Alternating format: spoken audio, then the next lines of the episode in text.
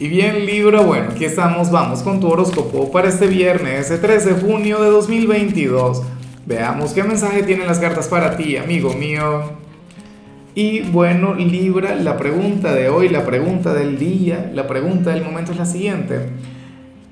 Libra, ¿a cuál signo consideras tú que, que debería pertenecer un hijo tuyo? O sea, el hijo ideal de Libra, ¿a cuál signo debería pertenecer? Claro quienes son padres o madres seguramente van a decir el, signo de sus hijos, lo cual también es válido, pero bueno, en teoría, eh, me encantaría saber tu opinión.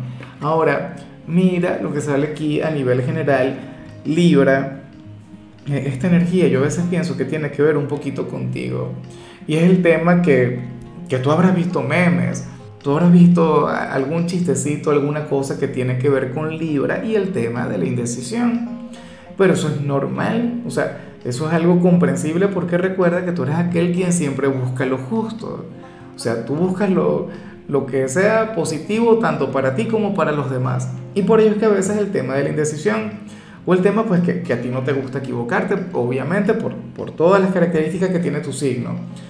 Pero bueno, eh, ocurre que tú serías aquel quien hoy habría de conectar con una especie de inseguridad para las cartas, tú serías aquel quien, quien, bueno, estaría dudando muchísimo sobre algo, sobre alguien, sobre una decisión que, que debes tomar y, y, bueno, te costaría muchísimo.